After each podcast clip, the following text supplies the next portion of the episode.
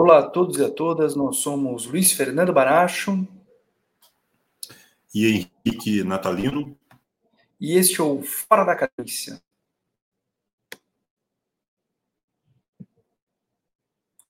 O Fora da Cadência é um projeto de dois amigos professores que gostam da interdisciplinariedade entre política internacional, gestão pública, arte e cultura em conversas e textos.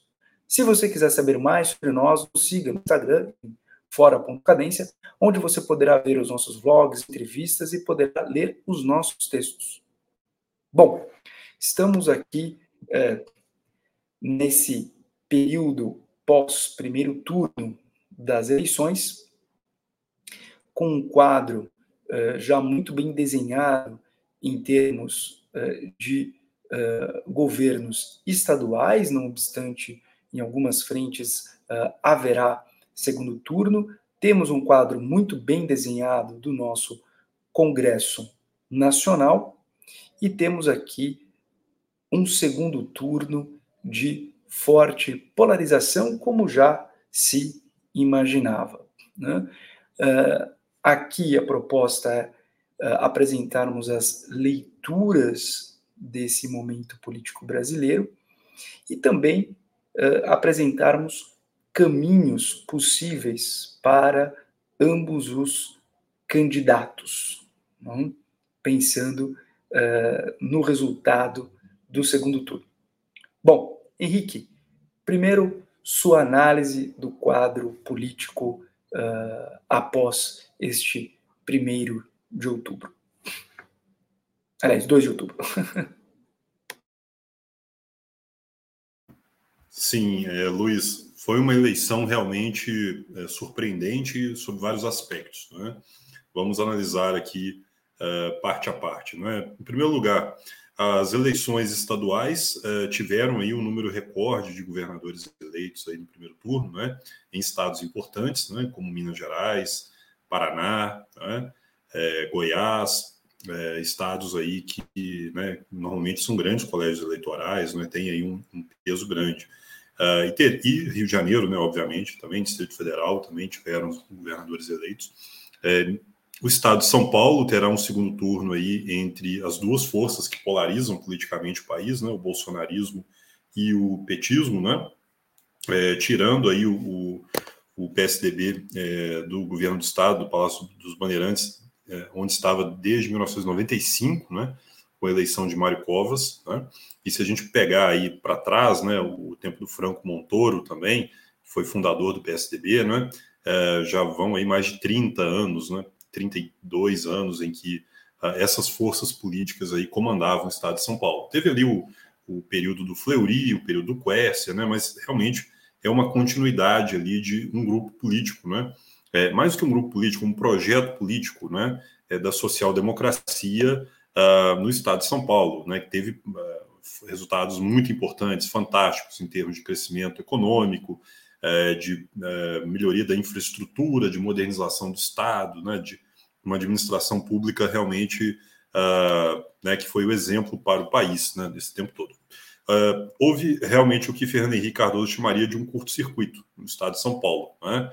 Uh, a polarização contaminou uh, o ambiente político, não é? E realmente o Tércios, né, que era a terceira via, na verdade, que era na verdade o governador, né, acabou ficando ali sem palanque em termos nacionais e isso uh, o prejudicou de certa forma. Né? Então a primeira análise que eu faço é uma eleição que para os governos estaduais, né, ela coroa aí uh, né, a, polarização, né, contaminando todo o espectro nacional, né? Uh, você vê aqui no Nordeste, por exemplo, a grande força né, do, do, do, Lula né, influenciou é, na eleição do Ceará, por exemplo, né, que foi vencida no primeiro turno é, por um candidato do PT, né, desbancando Ciro Gomes também, que sempre foi uma força muito influente no Estado né, e que teve a menor votação da história né, é, da sua família no Estado. Né, teve menos do que 10% dos votos, que mostra um enfraquecimento até na sua base. Uh, em termos é, de Congresso Nacional, né, é, tivemos aí um resultado que podemos dizer que representa um, uma forte vitória do presidente Bolsonaro. Né? O seu partido, o PL, Partido Liberal sai como a grande força política dessas eleições no, no Congresso Nacional, tendo aí 20% da Câmara, não é? mais de 100 deputados, o que dá aí uma força, sem dúvida, muito grande para ocupar cargos na mesa, uh, para disputar possivelmente a presidência da Câmara ou para uh, comandar importantes comissões a partir do ano que vem. Né? É, e, sem dúvida, né, dá ao presidente da República uma força muito grande na aprovação de seus projetos, se ele for reeleito. Né? Ele terá aí muito mais tranquilidade, né? É, porque tem um partido sob, né, com a sua mesma ideologia, né? ou pelo menos se espera que a maioria dos, dos deputados eleitos né, estejam alinhados ideologicamente com ele. Né? É, a sua segunda força política uh, é a federação é, que o PT construiu, né? a federação com, com o PCdoB, com o PSOL, né? que deu ali uma certa força também, né? eles têm 80 deputados eleitos, que também é uma força importante. Né? É, se nós considerarmos que o PT havia caído muito nas eleições de 2018, né? É, então eles terão aí uma, também uma, uma certa representatividade. Né? Eu acho que o grande perdedor dessas eleições foi o PSDB na Câmara, né? que hoje é, ele realmente caiu aí para menos de 20 deputados, né? um partido que já chegou também a ter mais, mais de 80, 90 deputados na época do governo Fernando Henrique, e hoje se tornou aí uma das. É, não está nem na lista das 10 maiores uh, legendas dentro do Congresso Nacional. Então, realmente foi, uh, foi dizimado né, em termos políticos uh, nacionais. Não é?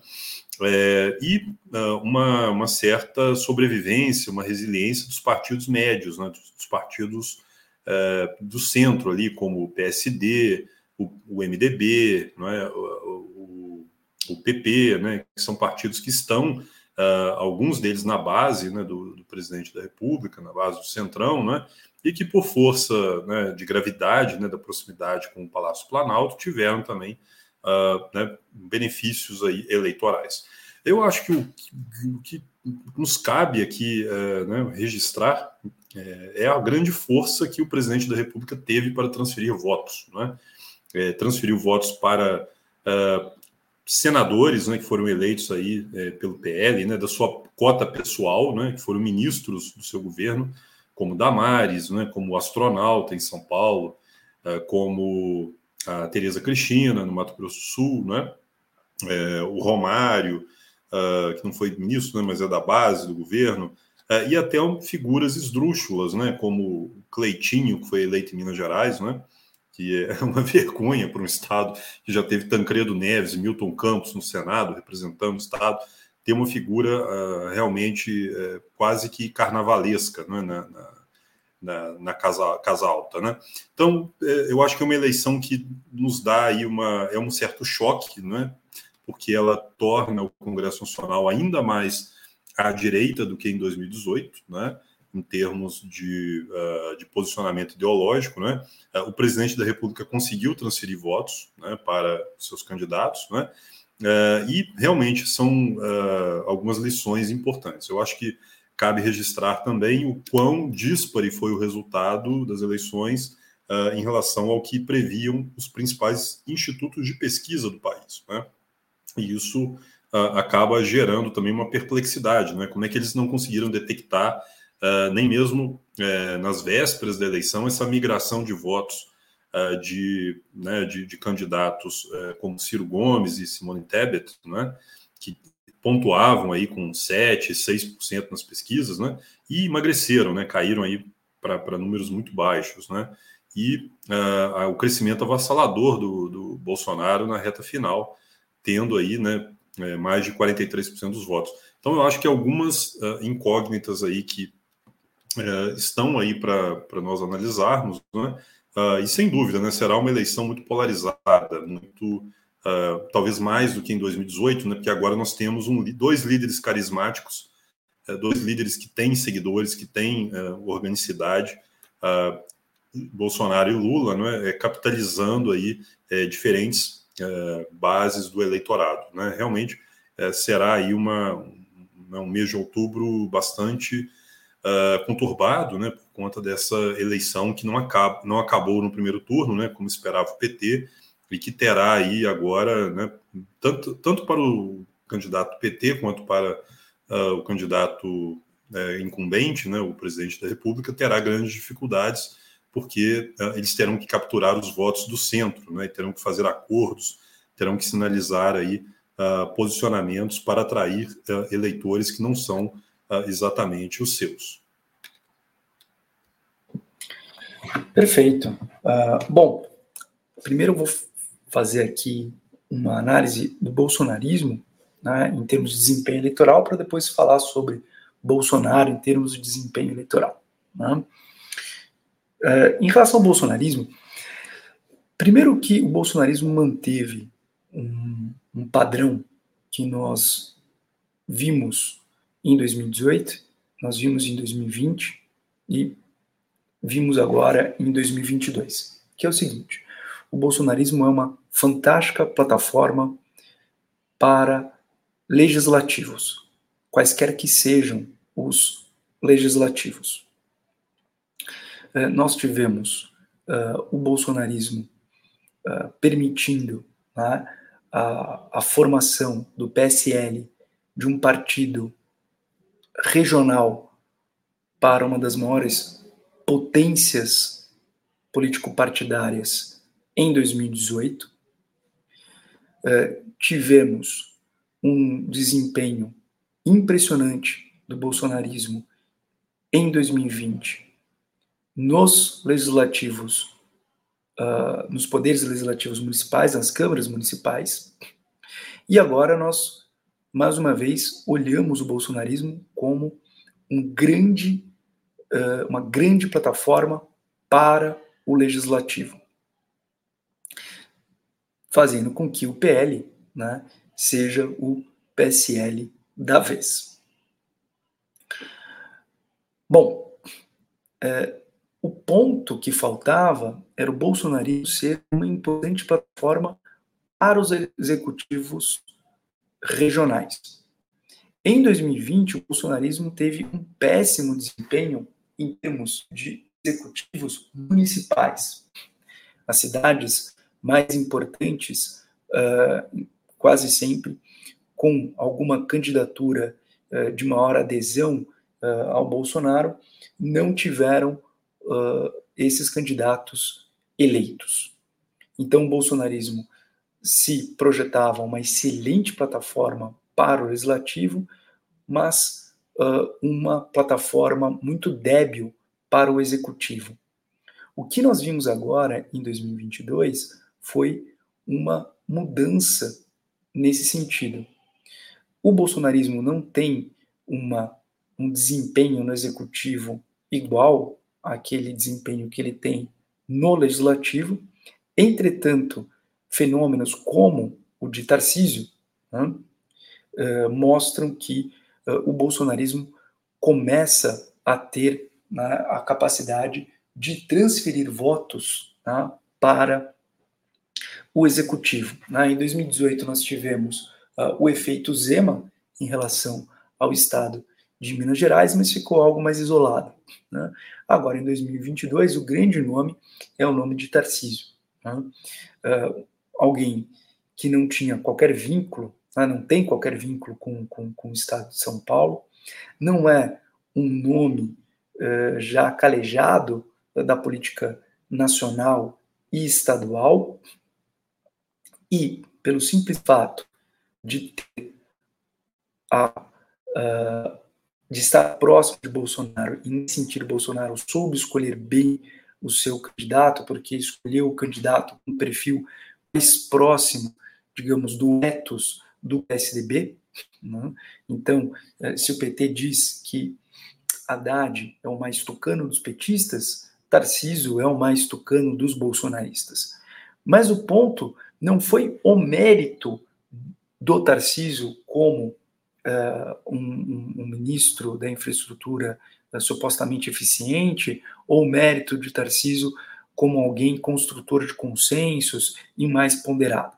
Então, o mérito foi realmente né, a projeção de votos, a transferência de votos uh, por parte de Bolsonaro. E o interessante aqui é notar que aqueles candidatos que uma vez subir, alcançaram né, conseguiram mandatos porque estavam no bolsonarismo e que romperam com o bolsonarismo, majoritariamente esses candidatos perderam. Então, figuras como Frota, Joyce Hasselman, né, Jana Pascoal, Weintraub, entre tantos outros, né, que em algum momento romperam com o bolsonarismo, foram derrotados. E isso mostra que Bolsonaro conseguiu, conseguiu se posicionar como o grande nome de uma direita que, na carência de um adjetivo, vamos chamá-la de uma direita conservadora. Então, ele conseguiu se colocar como o grande e único nome desta direita conservadora, em termos de capacidade de transferência de voto e de mobilização de eleitores. Bom, uh, isto sem dúvida mostra né, uma força do bolsonarismo. É inegável.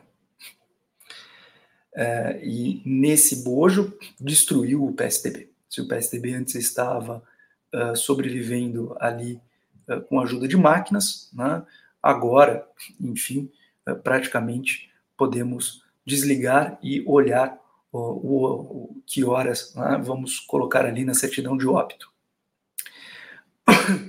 E isso vai levar para um ponto que eu quero colocar mais adiante, que é uma preocupação que eu tenho, que o PSDB morreu não porque foi derrotado pelo, pelo PT.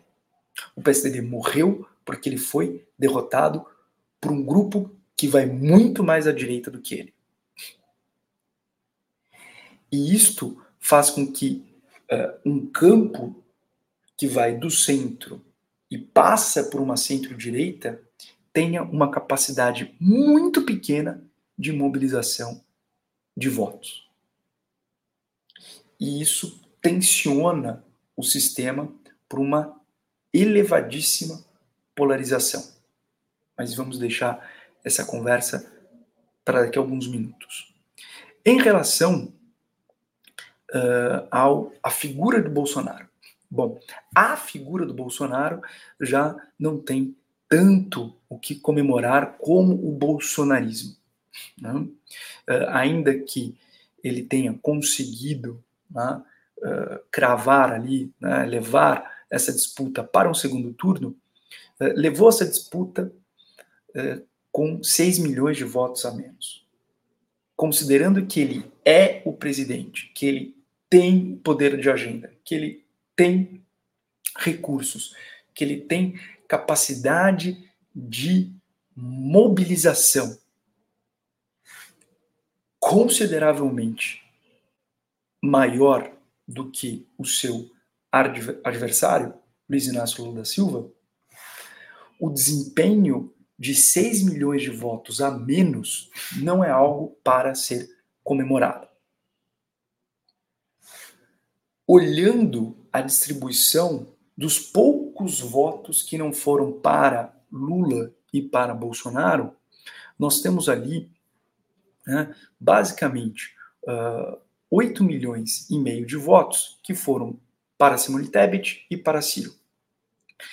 Um eleitorado que está muito mais próximo de uh, migrar como voto útil para Lula do que migrar para o Bolsonaro. Então, o Bolsonaro uh, tem de mirar a, a redução das abstenções, o que não é fácil, porque o número de abstenções que nós tivemos não é um número uh, que causa uh, qualquer. Não, não, é algo que uh, se constitui um desvio padrão das eleições brasileiras. Não? É muito difícil reverter esse número de 20% de abstenções. Então, isso faz com que Bolsonaro tenha uma margem de manobra muito pequena e ele, nesse sentido, precisa acertar em toda a sua estratégia e Lula precisa errar em algum momento para que esse quadro seja revertido. Hum? Considerando o perfil de Bolsonaro, me parece um pouco improvável. Bom, então nesse primeiro momento da conversa, eu colocaria nesse quadro geral. O bolsonarismo rompe a barreira do legislativo e começa a se mostrar como uma excelente plataforma para as eleições no executivo. O bolsonarismo colocou uma pá de cal no PSDB e todo o movimento que vai do centro para uma centro-direita. Então o PSDB não foi derrotado pelo PT, foi derrotado pelo bolsonarismo. E Bolsonaro, por ser o candidato incumbente, com poder de agenda, com recursos, começa um segundo turno tendo de correr atrás uh, de Lula por mais de 6 milhões de votos, o que uh, o deixa com o ônus de ter uh, um desempenho perfeito para que ele consiga virar o jogo. Exato, Luiz. Eu acho que cabe registrar aqui o que cada um tem de vantagem nesse momento, né? fazer aqui uma síntese. O presidente da República, obviamente, tem a máquina na mão, né? tem recursos e ele pretende usá-los, uh, não só uh, o poder uh, de vocalização que o presidente da República tem na mídia, né? mas também recursos financeiros. Né? Ele já disse, por exemplo, que vai adiantar aí a última parcela do Auxílio Brasil, né? Então ele isso está nas mãos dele, de uma canetada. Ele pretende pagar uh, a última parcela no mês de outubro, ainda antes das eleições, né? Uh, o Vale Gás também ele vai vai pagar. Então ele tem ainda uh, os instrumentos que a presidência lhe confere para fazer, né, as suas gracinhas aí em véspera de eleição, né? E ele pretende usar também, né? A força que o bolsonarismo teve nessas eleições. Cada um desses candidatos que antes estava fazendo campanha, cada um para si, vai agora trabalhar para o presidente da República, né? governadores eleitos, senadores, né? É, a bancada é, da Câmara dos Deputados, deputados estaduais. Né? Então, toda essa, né, essa base política agora, ela reforça a campanha do presidente da República. Isso aí, é um, sem dúvida, é um, um, um fator aí que o beneficia. Né? Por outro lado, é, nós temos aí uma vantagem que você já explicitou, né, de 6 milhões de votos, né? É, é algo que nunca aconteceu é, na, nas disputas de segundo turno na história da redemocratização brasileira, um incumbente uh, ficar em segundo lugar e conseguir uh, reverter o jogo. Né? Ninguém que chega ao segundo turno em segundo conseguiu ultrapassar quem estava em primeiro, né? nem mesmo na eleição disputada de 89, ou na eleição de eh, 2018, né, que também 2014, né, que foi bem disputada também. Então, uh, já começa em desvantagem por conta disso, né? Os votos que Lula teve, ele tende a preservar, né? E uh, tende agora a haver uma migração de votos uh, de outras candidaturas, né? De eleitores aí que tendem a ir para Lula. Eu creio que os eleitores que, que migraram para Bolsonaro, né? De Tebet e de Ciro, né, que pretendiam votar neles, segundo os institutos de pesquisa, uh, já talvez já migraram para Bolsonaro esses votos, né, que eram votos que poderiam ir uh, em segunda opção para a candidatura do presidente. Então, uh, digamos que já houve essa transferência. Então, ele já teve aí ah, o efeito de fortalecimento do voto útil na, na, na, rodada final aí, nas últimas horas. Né? aliás, foi talvez uma das estratégias mais equivocadas né, da, da, candidatura do Lula, essa defesa do voto útil, né, que no primeiro, sim, no primeiro momento talvez parecia lógica, parecia uh, sensata, né, fazia sentido, né, porém ela acirrou uh, uma polarização dentro uh, das candidaturas da terceira via, né, que não tinham aí nem é, 10, 12% dos votos, né, mas forçou esses eleitores a tomar partido, não é? E eles tomaram, acabaram, uh, houve aí uma migração de cerca de dois terços dos votos né, para a candidatura Bolsonaro. Então, creio que no segundo turno, né, esses votos que ele já teve né, ficarão com ele, né, e os votos uh, dos outros candidatos, do Ciro, da, da Simone, né, o que eles tiveram aí efetivamente. Quem não votou em Bolsonaro, creio que agora uh, tende a haver aí uma certa a propensão desses votos irem para Lula. Não é? como, como você disse, né, os indecisos vão decidir essa eleição, né? Aqueles aí que ainda não se posicionaram, né? Entre as duas candidaturas dos polos PT e Bolsonaro, né? Então nós temos ainda um espaço muito grande para que essas candidaturas aí se coloquem, não é? obviamente que o Lula é um, um articulador nato, né? Ele buscará o apoio partidário, buscará o apoio dos candidatos, buscará uh, reunir a sua base, redefinir a estratégia política, né? E ele precisa uh, também uh, mostrar maior clareza do seu programa de governo, principalmente na área econômica, né? Algo que ele tem se esquivado de fazer, né? Talvez até mesmo apontando aí quem serão os seus possíveis ministros aí da área econômica, não é? Uh, fazendo um gesto aí de conciliação também uh, com o agronegócio, né? com uh, o, o, setor financeiro, com as Forças Armadas. Então, nós temos aí um espaço né, para a redefinição do seu programa de governo. Né? Qualquer erro de Lula, qualquer erro estratégico, lhe custará muito caro nessa altura do campeonato. Né? Então, ele terá que ter muito cuidado com as palavras, né, ser extremamente cauteloso né, nas suas declarações, uh, no seu programa de governo, né, para não criar arestas que podem ser exploradas pelo candidato adversário. Né. Da parte de Bolsonaro, uh, ele também conta uh, com um fator que o beneficia, que é a melhoria da economia, né, esse feel good factor que também foi algo que o beneficiou aí no primeiro turno, né. É, então, acho que é uma, uma eleição uh, extremamente polarizada, uma eleição que não é né, uma, uma, eleição que, que né, retoma aí alguns dos, uh, dos temas que fizeram parte aí da clássica disputa entre PT e PSDB, né? É, nós não estamos falando mais aí é, de dois campos democráticos, né, que estavam ali se colocando, né? Eu acho que agora é uma disputa muito mais entre uh, não, não entre projetos de país, não é? Mas entre a, a defesa de certos princípios, né, de certas crenças, né, é, a primeira delas, né, nas instituições, no Estado Democrático de Direito, né. Então essa é uma, eu acho que é uma preocupação que a campanha de Lula é, precisa ter, não é? é? Talvez se abster um pouco dos seus projetos tradicionais, né, dos seus posicionamentos é, clássicos aí, é, e dessa disputa é, né, com os antigos adversários do PSDB, e se colocarem mais aí como, uh, né, a, digamos, a vanguarda de uma frente ampla. Né?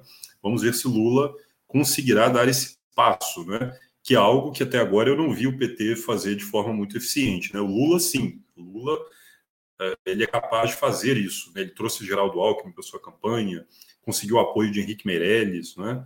Uh, conseguiu costurar aí uma, né, uh, dentro da esquerda é, uma frente ampla, né? conseguiu pacificar os ânimos aí, uh, mas agora ele precisa uh, ir ao centro, né, e talvez até à centro-direita, não é? tentando buscar aí eleitores uh, que não simpatizam com Bolsonaro, com seu projeto né, de, de governo, e que têm preocupações aí com o que um, uma reeleição daria a Bolsonaro, né? A, os instrumentos que uma reeleição poderia fornecer ao presidente da República. E um desses instrumentos, que eu acho que é extremamente é, né, perigoso, né, é a maioria no Senado, né, a maioria no Senado que daria a Bolsonaro né, um poder de agenda ainda maior uh, e o controle uh, sobre, inclusive, processos uh, de destituição de ministros do Supremo Tribunal Federal, né, que é algo que talvez aí seja a maior ameaça para o equilíbrio dos poderes, né, para a independência dos poderes, né? é algo que nunca foi feito, aliás, na democracia brasileira, né, um impeachment de presidente, de ministros do Supremo Tribunal Federal, né, algo que desestabilizaria de uma vez por todas uh, o equilíbrio de poderes. Né? Mas não vamos fazer aqui predições ainda sobre uh, algo que não se concretizou, né? E vamos, uh, acho que analisar o quadro sociológico, né, Luísa? Acho que houve uma, um grande equívoco realmente é, das campanhas, é, tanto de Lula quanto é, das candidaturas de terceira via, não é? quanto a força do bolsonarismo enraizada na sociedade. É? Então, isso é algo que ainda não se explica não é? em termos é, de pesquisas apenas, não é? é algo que representa uma mudança estrutural, uma mudança muito mais profunda uh, na, na, mentalidade da sociedade brasileira, né? E uh, na forma com que as pessoas veem a política no país hoje. Bom, Rick, você colocou muitos temas bem interessantes. Eu vou dar um, um passo atrás para aquilo que você tinha começado na sua fala, mas que você agora uh, sinalizou ao final. Né? Eu ainda vou falar sobre o que, que eu imagino que seria a melhor estratégia para Lula. Também vou falar o que seria a melhor estratégia para Bolsonaro. Uh, gostaria até de falar o que está em jogo, mas antes desses, desses dois pontos, eu vou uh, dar um passo uh, para trás e vamos analisar ali o que, qual é o quadro de Brasil que nós temos com essa uh, eleição para a presidência da República. Né? Olhando um mapa de votação em relação aos municípios e fazendo as comparações dos mesmos mapas de 2010 até 2012, e para que as pessoas saibam, estou usando três plataformas aqui, a do Valor Econômico, a do Estado de São Paulo e da Folha de São Paulo, que me parece uh, muito interessante. Né? Uh, em 2022 agora, o PT conseguiu recuperar né, uma parte uh, do eleitorado que ele só teve né, ali em 2010. Tá? E foi essa recuperação que permitiu Lula, mesmo estando fora da presidência da República, né, ir para o segundo turno e ir para o segundo turno com 6 milhões de votos à frente de Bolsonaro, em um desenho de votos para o centro, que, como nós já colocamos aqui, é mais favorável a Lula do que a Bolsonaro. E quais foram essas frentes de recuperação e tentar entender essas frentes de recuperação? Vamos começar pela frente de recuperação que é emblemática na política republicana brasileira, que é Minas Gerais. Uh, Lula conseguiu uh, uh, reconquistar Minas Gerais, num quadro clássico do PT Minas Gerais, no qual você tem o norte de Minas, tá? e uh, uma parte ali uh, da região sudeste de Minas com um eleitorado voltado para o PT. Né? A região do sul de Minas, muito mais próxima ali de São Paulo, e a região mais para o leste de Minas, muito afetada pelo Espírito Santo, barra Rio de Janeiro, mais bolsonaristas. Né? Mas o que eu fiquei muito curioso, e aí depois você pode colocar suas observações, Henrique, é a questão ali do Triângulo Mineiro. Né? O Triângulo Mineiro com um bom desempenho em relação ao Lula, lembrando que esse Triângulo Mineiro ele tem ali uma característica de centro-oeste, né? que é o que sempre falamos quando uh, o tema é o tema de Minas Gerais, que Minas Gerais é um mini Brasil, né? um mini mapa do Brasil. Tirando a parte de litoral, norte de Minas é, tem um reflexo do Nordeste, leste de Minas um reflexo uh, Rio de Janeiro e Espírito Santo, uh, ali Triângulo Mineiro um reflexo de São Paulo, uh, do Centro-Oeste, sul de Minas um reflexo de São Paulo. Então Minas é um mapa. A reconquista de Minas foi crucial. Um outro ponto interessante foi a reconquista do Rio Grande do Sul, um estado no qual o PT tem muita força, tanto que teve ali né, uma disputa muito forte entre o candidato do PT e o PSDB para ir para o segundo turno, para o governo do estado do Rio Grande do Sul, mas uh, toda a região né, sul do Rio Grande do Sul com um desempenho muito bom pelo Partido dos Trabalhadores. Né? Uh, também algo que me chamou muito atenção foi o desempenho em uh, Mato Grosso do Sul, em Mato Grosso, exatamente na região do Pantanal. Exatamente a região do Pantanal uh, acabou prestigiando uh, o PT. E quando olhamos o norte, é importante que se entenda. O norte, estamos com a seguinte figura: dois estados de fronteira muito forte, favoráveis a Bolsonaro, Acre e Roraima. Roraima, por toda a questão de gestão da crise venezuelana. Acre é um estado que, desde 2006, ele é sistematicamente anti-PT, o que é algo bem curioso. Né? Uh, o Amazonas, majoritariamente votando em favor de Lula. Então, Lula recuperou o Amazonas. Isso é a crise da pandemia, sem dúvida. Tá? E o Pará muito dividido entre o norte do Pará com Belém, né?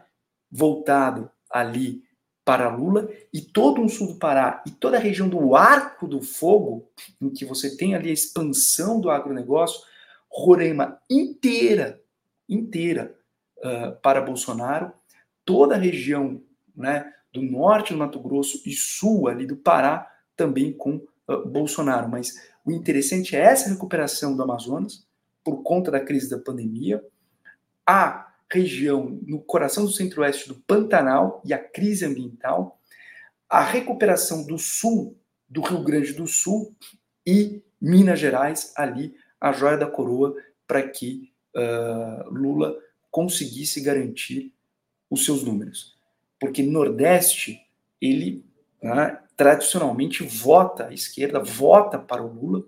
Né?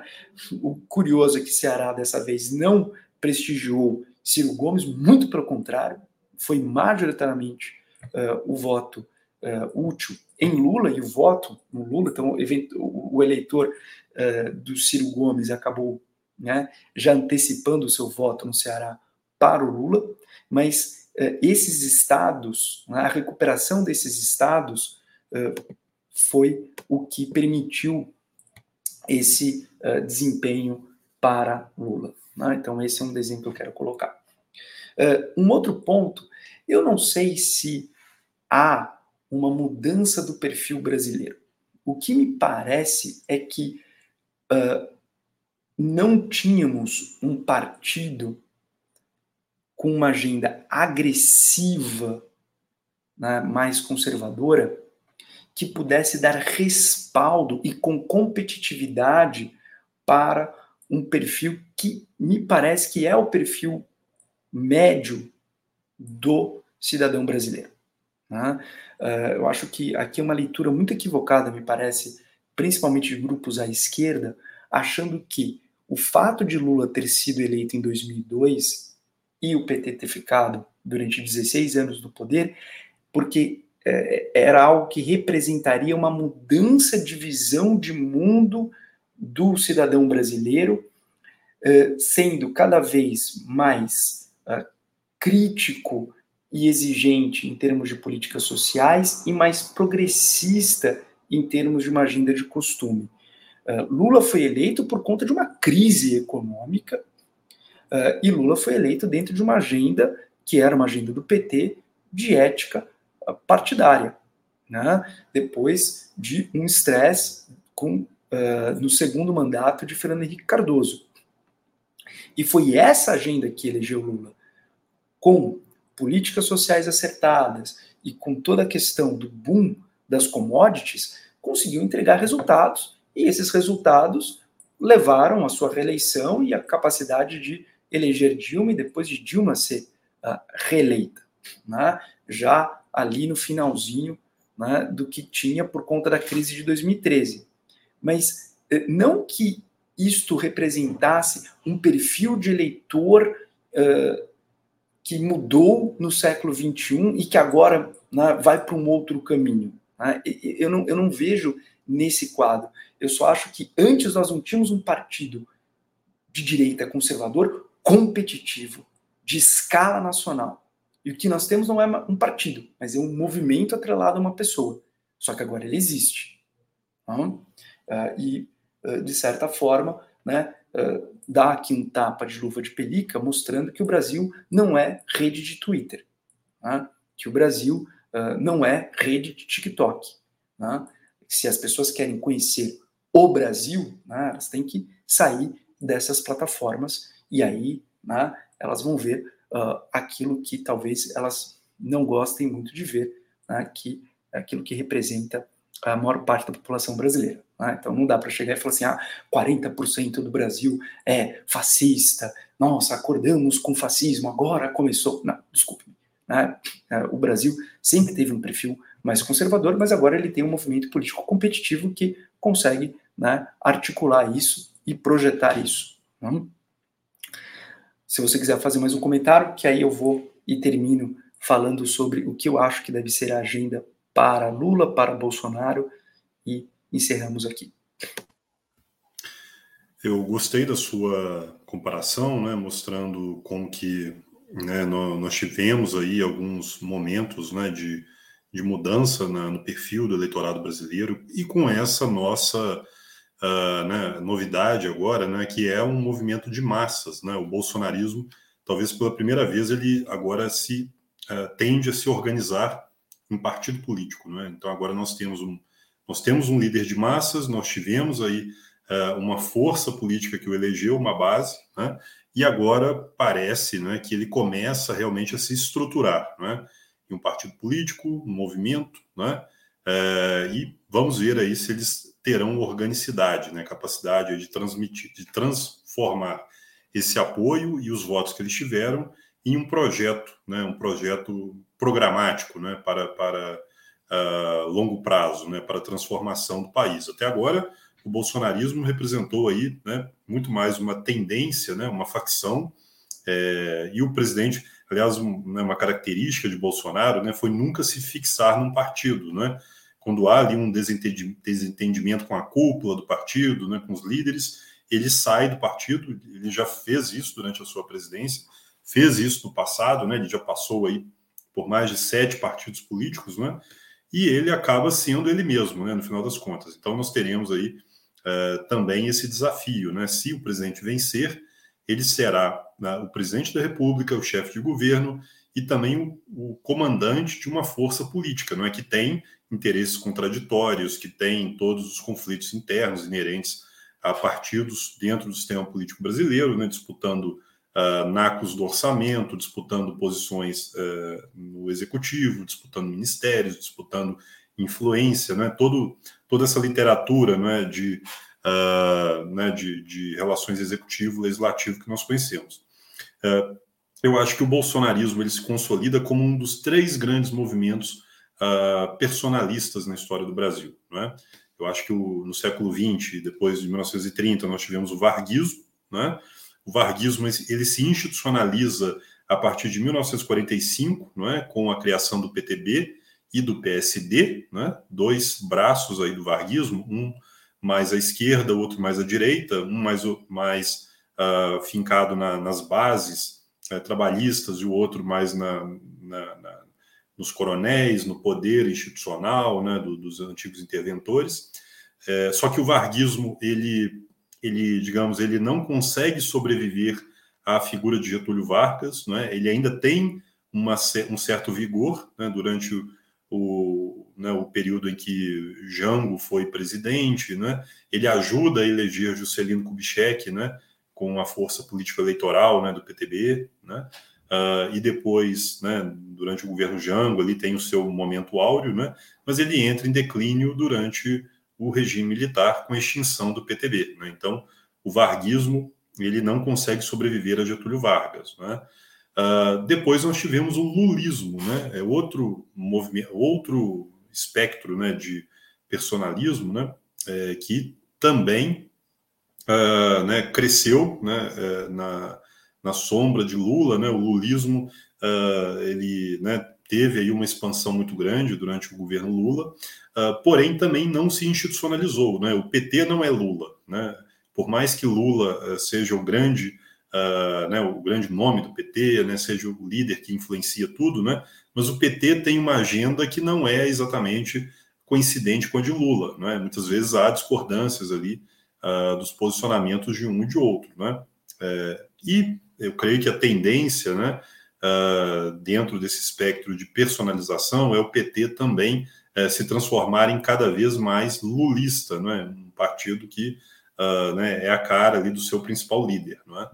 É? Eh, e o terceiro movimento, já na esteira do que você disse, né, de uma crescente a aparição né, do conservadorismo nos costumes né, dentro da, do espectro da sociedade brasileira, o bolsonarismo. Né? Aqui cabe, acho que, fazer uma, uma observação que é não confundir o conservadorismo bolsonarista com o conservadorismo político uh, no espectro ocidental. Né? O conservadorismo uh, seria né, uma, uma, um movimento político que tende à conservação, inclusive, das instituições. Né? Uh, Winston Churchill, Ronald Reagan, né? Margaret Thatcher, né? figuras que têm uh, um conservadorismo nos costumes, né? na defesa da família tradicional, né? de uma, uma visão mais cristã, muito mais conservadora em termos religiosos, mas também uh, são extremamente ciosos né? na defesa das instituições, né? na, na defesa é, dos baluartes da democracia liberal. É bom que se registre isso, né? É algo que não se vê no, no conservadorismo bolsonarista, não é? Que é extremamente uh, radical, extremamente uh, sub, uh, né? ele tenta tenta né? subverter a ordem estabelecida das instituições, né? Então, eu creio que eh, o movimento bolsonarista ele representa pela primeira vez na história do Brasil algo que nós só tivemos em escala local no século XX é, no Rio de Janeiro, né, que foi o lacerdismo. Né? O lacerdismo foi muito forte no Rio de Janeiro, mas era um movimento de classe média. E Carlos Lacerda, né, se comparado a Bolsonaro, era um, né, uma figura completamente é, diferente. Era uma pessoa culta, um escritor, um jornalista, uma pessoa que, que realmente tinha escreveu uh, os discursos mais bem elaborados da história do parlamento, né? Uma pessoa realmente que falava outras línguas, né? Muito refinada. Eh, não tem nada a ver com esse eh, conservadorismo tiranossáurico, digamos, brucutu, né, do presidente da República, não é que em certos aspectos ele emula até, ah, como nós já já defendemos, né, o trampismo, né, emula aí alguns traços aí do chamado paleoconservadorismo nos Estados Unidos. Né? Então, uh, é um movimento de massas né, que agora ganha organicidade, né, com um partido grande. Uh, porém, nós já vimos também isso em 2017, 2018. Né? O Bolsonaro elegeu é, o PSL, né? o PSL cresceu em tamanho, era um partido nanico, e acabou depois implodindo. Né? É, hoje, o PSL se transformou em União Brasil, né? e né, os seus antigos líderes se eh, distanciaram aí do bolsonarismo, né? Então é um desafio também, né? No momento eleitoral estão todos juntos, todos ali com o líder, né? Eh, basta ganhar as eleições e nós temos aí a lua de mel. Depois da lua de mel vem a posse, né? E uh, Brizola já dizia que a alegria de político só dura entre a vitória e a posse, né? Então, uh, talvez aí seja uma dificuldade do presidente também é, de organizar né, o seu movimento e transformar esse apoio político em governabilidade. Né? Então, eu não quero fazer um prognóstico né, de que uh, ganhará Bolsonaro, ganhará Lula ainda, né? muito cedo, né? temos aí várias semanas de campanha, né? Uh, mas é uma dificuldade é, para o bolsonarismo, né? se institucionalizar e dar ao presidente da República mais capacidade de governança. Não, sem dúvida, né? a institucionalização é o grande desafio né, para os opositores de Bolsonaro, ótimo que ele não se institucionaliza, né, se mantém como um movimento. Né. O problema do movimento é que o movimento precisa da presença constante da sua liderança. Né. Se eventualmente ele perde as eleições, né, ele fica céfalo e, e aí tende a uh, desidratar em termos de uma orientação, né, ter uma orientação. Aí ele vai se fragmentar. Mas, de novo, a, a ideia de que existe uma pauta de visão de mundo a qual uh, o bolsonarismo adere e que tem capilaridade na sociedade brasileira, isso, na verdade, não me parece que é algo constatado por conta desse desempenho eleitoral, mas isso é uma característica uh, do Brasil que, que, que nós carregamos desde a época do Império e passando por República com diversos coloridos. Né? Uh, bom, em relação à minha uh, agenda de caminhos, né? para o Bolsonaro fica muito difícil, porque, como nós dissemos, ele está começando atrás, está começando atrás com 6 milhões de votos, sendo que os outros 8 milhões e meio de votos para Simone e para Ciro tem uma maior capacidade de transferência para Lula do que para ele. Né?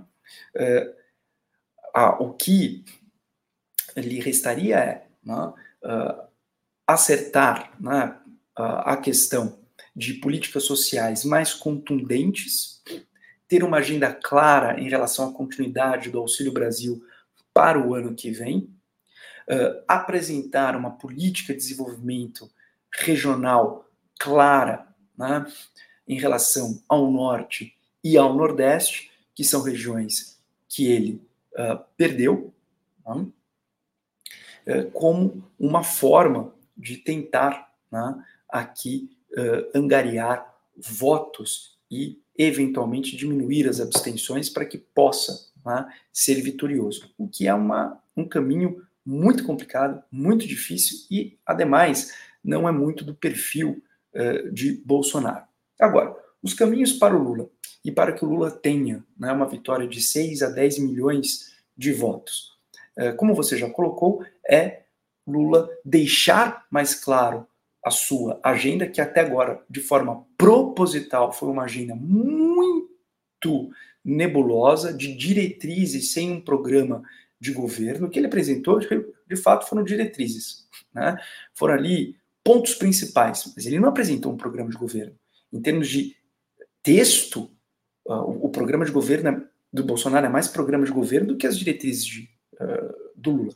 Né? A única questão é que o programa de governo do Bolsonaro, naqueles pontos que são mais consensuais, naqueles pontos que são mais moderados, nós sabemos que isso está só né, uh, o que o papel e a tinta aceitam. Né? Mas, de toda forma, precisa deixar claro isso. Eu entendo a estratégia de Lula de não deixar claro o seu plano de governo, porque ele normal, ele inevitavelmente iria mais para o centro a partir eh, de confirmada a sua eleição, mas agora ele precisa deixar claro, não tanto para o eleitor de Ciro, mas especialmente para o eleitor de Simone Tebet. E isto passa pela agenda econômica. Isso passa por deixar claro que ele tem uma agenda econômica mais liberal. Então agora deixar o Mercadante, deixar Postman, deixar Guido Mantega, deixar essas pessoas ali na salinha de espera. Chamar Meirelles, anunciar o nome como Meirelles, como Joaquim Levi, como Armínio Fraga, como uh, Malan, enfim, uh, já que houve um desmonte do PSDB, há uma série de economistas uh, mais próximos ao PSDB, ou mesmo um economista que foi que acabou ficando mais próximo de Marina Silva, como uh, João Norte da Fonseca, enfim.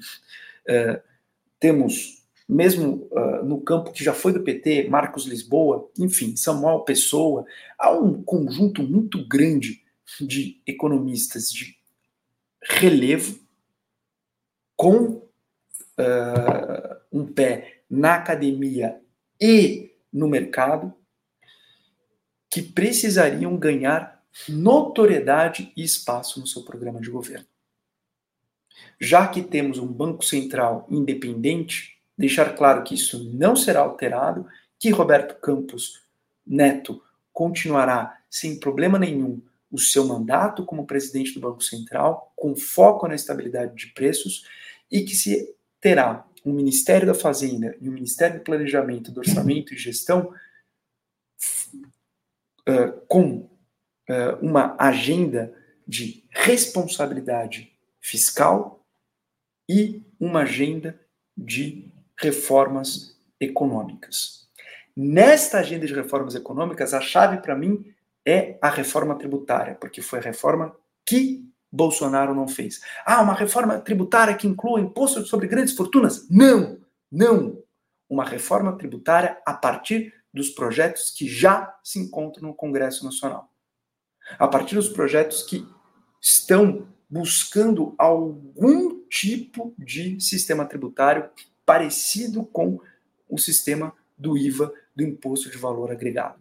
Nós temos dois projetos grandes, um na Câmara, um no Senado, que foram muito bem articulados, especialmente por Maia, quando estava na presidência da Câmara dos Deputados, e que foram depois deixados de lado pelo bolsonarismo. Então, aonde há um espaço para que Lula demonstre em termos práticos de que teria essa agenda? No projeto de reforma tributária. Mas resgatar o projeto de reforma tributária que já está no Congresso. Hum? Uh, inclusive mostrando que Paulo Guedes não conseguiu implementar a reforma que queria. Não conseguiu implementar a reforma administrativa, não conseguiu implementar a reforma tributária. Ah, porque o Congresso não deixou? Não, porque o Executivo foi inapto em conduzir ambas as reformas e, em certo momento, simplesmente decidiu desistir por elas, porque o mais importante era garantir a manutenção de Bolsonaro e afastar a possibilidade de impeachment. Então, Lula precisa deixar claro para esse eleitor que ele terá um governo muito mais centrista, até porque terá um Congresso Nacional muito hostil a ele um Congresso, como você já apontou, cuja chave é o Senado. E aqui eu encerro meu raciocínio dizendo: o que está em jogo? O que está em jogo é a democracia. E por que a democracia? Porque no caso de vitória de Bolsonaro, você já apontou para a chave do problema. Democracias liberais são, possuem sistemas contra-majoritários democracias que não são liberais podem sofrer do desvio da força da maioria. E isso é a porta para a erosão da própria democracia. Portanto, democracias liberais têm instituições contramajoritárias, que basicamente, resumindo, impedem que se tem a 10 pessoas, nove decidam por matar uma pessoa. E qual é o coração desse sistema de proteção? Um poder judiciário independente. E no caso do Brasil, o poder judiciário independente é uma chave, Supremo Tribunal Federal. Por mais que o Supremo Tribunal Federal possa ser criticado por falta de colegialidade, por excessos em alguns momentos, mas a sua manutenção é vital. Um Senado que venha a promover processos de afastamento de ministros e de ministras do Supremo Tribunal Federal, ou que eventualmente altere a Constituição no limite do possível para que ela uh, reduza o espaço desse poder judiciário independente, é o desfacelamento da democracia brasileira. Isso seria um perigo enorme a partir de 2026. Porque Bolsonaro se reelegendo, com a força que ele tem no Congresso, ele mostra: esse é um movimento que veio para ficar. E que veio para ficar no poder. E aí o que mais me preocupa não é nem 2022, 2023 a 2026, mas o pós-2026. Esse é o momento que me preocupa. Não me preocupa só a Revolução Liberal de 1930. Me preocupa o Estado Novo. É isso que me preocupa. Então, é esse o peso do que está em jogo. Esse é o perigo que uh, estamos com o qual estamos flertando. Então, acho que as pessoas precisam ter dimensão exata disso, até para que possam fazer as suas escolhas da forma mais sensata. Muito bem colocado, Luiz. Eu encerro por aqui também dizendo que é, para que nós possamos uh, assistir à sobrevivência da democracia liberal né, e da Constituição de 88, nós precisamos uh, fazer uma escolha consciente. Né? E a escolha não é uh, o melhor candidato da nossa preferência, muitas vezes, né? mas é aquele onde os espaços de oposição continuarão existindo. Né? O direito à discordância continuará sendo garantido. Né? Em última instância, é uma eleição onde uh, o que está em jogo é a sobrevivência da Constituição de 1988, não apenas a plataforma de governo de Lula. Né?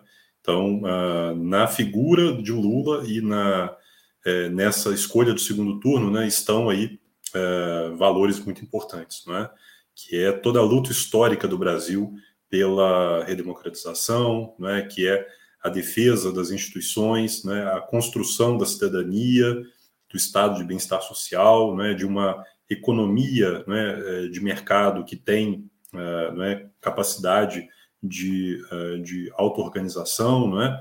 Uh, as relações internacionais do Brasil, né, como um país respeitado internacionalmente, Né? Então, nós estamos falando de valores, a nova república, não é? aquilo que nós, durante a democracia, tivemos aí de grandes conquistas não é?